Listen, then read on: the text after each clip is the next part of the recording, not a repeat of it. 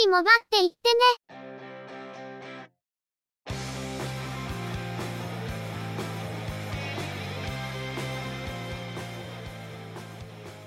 この番組は、モバイル通信に関する技術や業界の動向についてのニュース、IT ガジェットについての情報などの話題を中心にご紹介しています。この番組内でのおしゃべりは、すべて合成音声でお送りしております。多少お聞き苦しい箇所もあるかと思いますが、あしからずご容赦ください。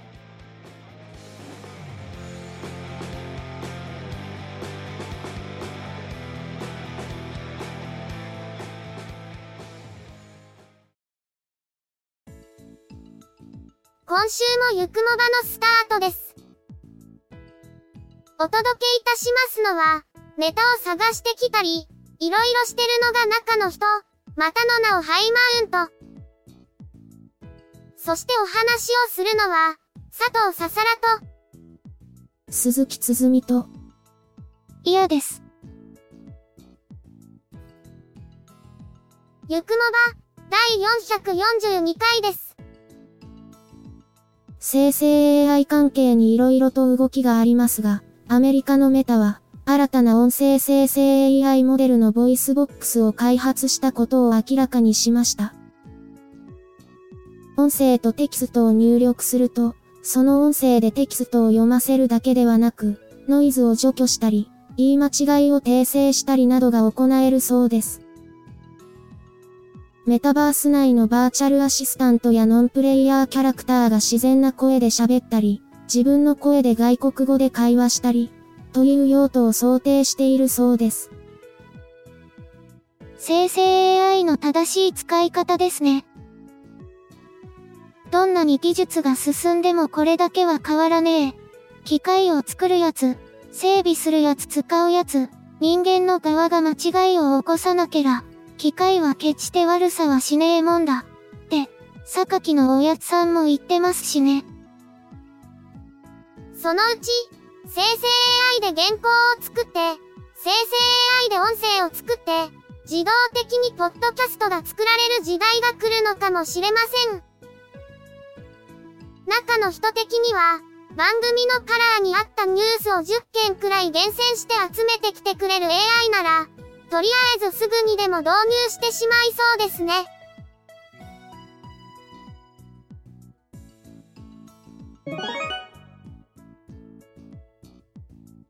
それでは、今回のニュースです。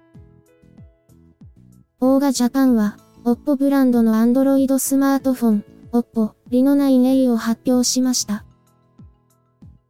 6月22日の発売で、予約を受付中。Y モバイル、楽天モバイル、IIJ ミオなどが取り扱いを発表しています。リノ 7A の後継モデルで、独自の背面加工技術であるオッポグローは継承しつつ、新たにガラス素材の輝きも加わったデザインになりました。カラーはムーンホワイトとナイトブラックの2色です。後継モデルを歌っていますが、スペック的にはほぼリノ 7A から踏襲されており、同じデバイスを使用しているものと推定されますが、唯一、メモリー容量は 6GB から 8GB へ増量されました。前回のニュースでもご紹介しましたが、予告されていた新機種が投入されました。率直な感想としては、これを後継機種と呼んでいいのか甚だ疑問です。コストカットの影響ということかもしれませんが、ほとんどのスペックが据え置きで、メモリー容量だけを増やしてお茶を濁しているという感じです。そのためか知りませんが、リノ 7A より、リノ 9A の取り扱いを発表している MVNO サービスが減っているように思います。価格が安いエントリーレンジからミドルレンジのモデルは利幅が非常に小さく、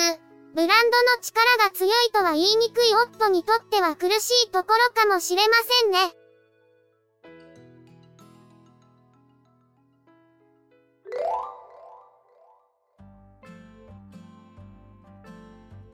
イギリスのナッチングは、スマートフォンの磁気製品、ナッシングフォン2について、7月12日に発表する旨を明らかにしました。同社ウェブサイトでは予告ページが公開されており、先のモデルで採用されていた光るバックパネルと同様の模様が描かれていることから、今回も同様の仕組みが導入されることが示唆されています。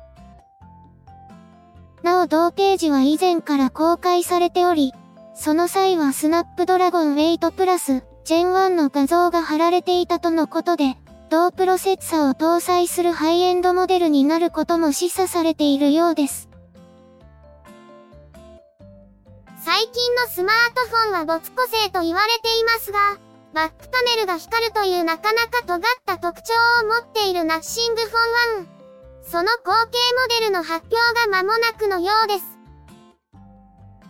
ナッシングフォンを見ていると、なんとなく au デザインプロジェクトや EDA などの製品を思い出すところがありますが、このモデルに関しては、正しいデザインへのこだわり方をしているなと感じるところがあります。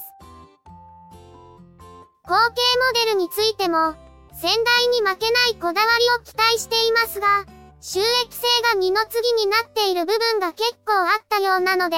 そこはもう少し収益も重視していいのではと思うところです。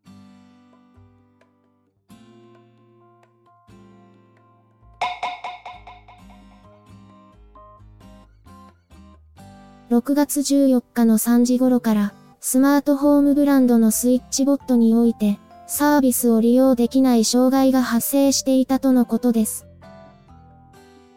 原因は Amazon Web サービス AWS の障害によるもので、すでに復旧しています。障害発生時、スイッチボットのデバイスがオフラインになったり、アプリが利用できない事象が発生していたとのこと。AWS の異常により、Alexa、Google アシスタント、Siri などのサードパーティーサービスの利用もできなくなっていたとのことです。デバイスのオフライン状態が続く場合、Wi-Fi 製品の電源を一度抜き差しし、Wi-Fi に再接続させることで問題を解決できるとのことです。昨今はクラウドサービスにおいても実社で全てを抱えるのではなく、外部のサービスを経由しているということも少なくありませんが、スイッチボットも AWS を利用しているため、AWS の異常によりサービスが滞ってしまったようです。スマートホームサービスなので、電気がつけられないとか、温度調節ができないとかならめんどくさいなで終わる話ですが、ドアの鍵が開けられないとかだと、かなり面倒ですね。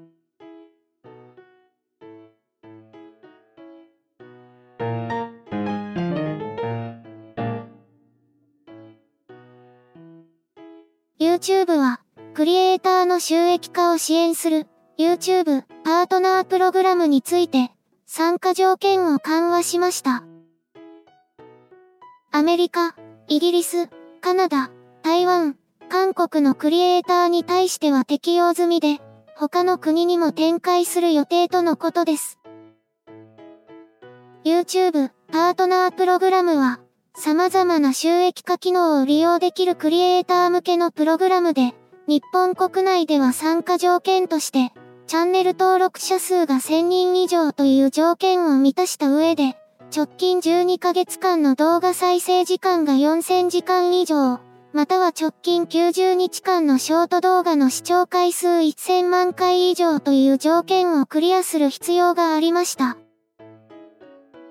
今回緩和された条件では、チャンネル登録者数が500人以上かつ、直近90日間に3回のアップロードという条件を満たした上で、直近12ヶ月間の動画再生時間が3000時間以上、直近90日間のショート動画の視聴回数300万回以上のいずれかを満たす場合になったとのことです。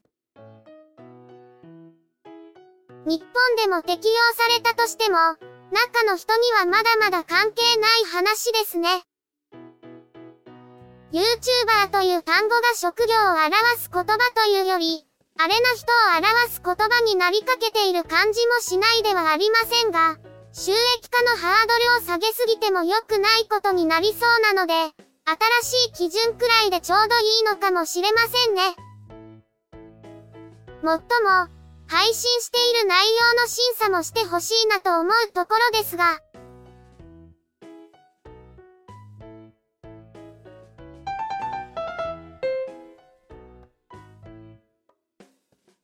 イギリスのボーダフォングループと香港のハチソングループは、イギリスにおける携帯電話サービス事業の統合で合意したことを明らかにしました。シェア3位とされるボーダフォン UK と、同4位である 3UK を統合し、統合後の新会社では、ボーダフォンが株式を51%、ハチソンが49%を保有するとのこと。統合によりシェア1位の最大手になるとされています。新会社では今後10年間で110億ポンド、約2兆円を投資してイギリス最大の 5G ネットワークを構築するとしており、2034年までに 5G の人口カバー率を99%にするほか、4G の地理上のカバー率を95%以上にするとしています。統合には両社の株主や規制当局の承認が必要で、2024年末までに統合される予定とのことです。イギリスの携帯電話会社のシェアは、ドイツテレコムとフランステレコムの合弁で設立され、現在はブリティッシュテレコムのグループである EE が1位、テレフォニカ UK とバージンメディアの合弁会社が運営する O2 が2位、とのことです。O2 というと、かつてハチソンに売却されるという話もありましたが、規制当局の承認が下りずに話が流れていますね。ボーダフォン UK と 3UK はそれに続くシェアですが、この2社が合併することで一気にシェアトップに躍り出ることになります。ローミング先だったり、プリペイドシムの接続先として聞き馴染みのある名前ばかりですが、どんどん再編されていくんですね。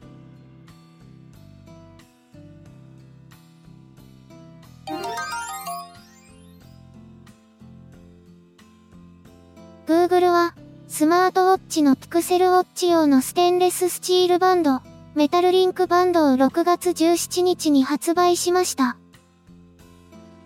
カラーはマットブラックとブラッチシルバー。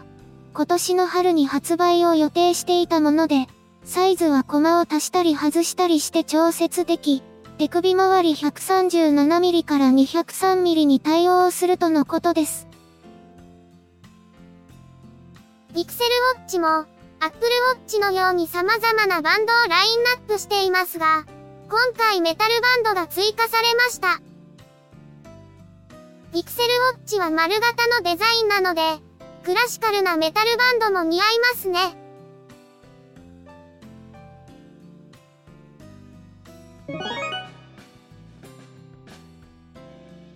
今回のニュースは以上です。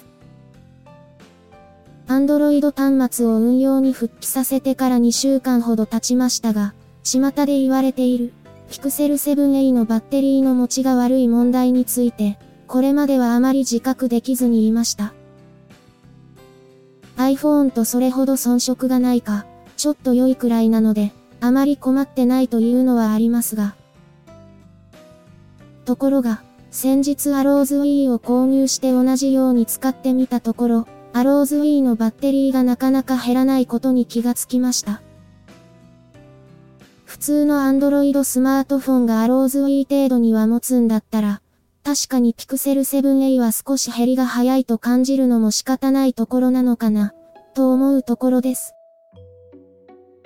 あと、ドコモの 5G が竹詰まりで通信がスムーズにいかないというのは、以前も体感したことがあったんですが、最近は全体的にスピードが出ないという感じが増えてきたように感じています。下りはそこそこのスピードは出ていても、上りで詰まっているようで、リトライが頻発している感じがするんですよね。一方で、ソフトバンクの 5G はスムーズに通信ができている感じで、速度もちゃんと出ているんですよね。ドコモは夏頃をめどに、この通信の状態の悪さを改善させるとしていますが、日に日に悪くなっている感じがするので、早く改善されるといいなと思っています。常に状態が悪い感じではなくて、人が多い場所で状態が悪いと感じることが多いため、帯域が逼迫してるんだろうなとは思っているんで、今のところは影響はそれほど大きいわけではありません。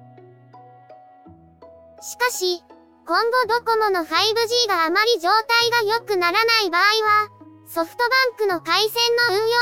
方法を見直すことを考えた方がいいかな、という感じはしています。アローズウィーの導入にあたって、LINE もの 3GB プランを契約したんですけど、この契約を見直すことも含めて、という感じですね。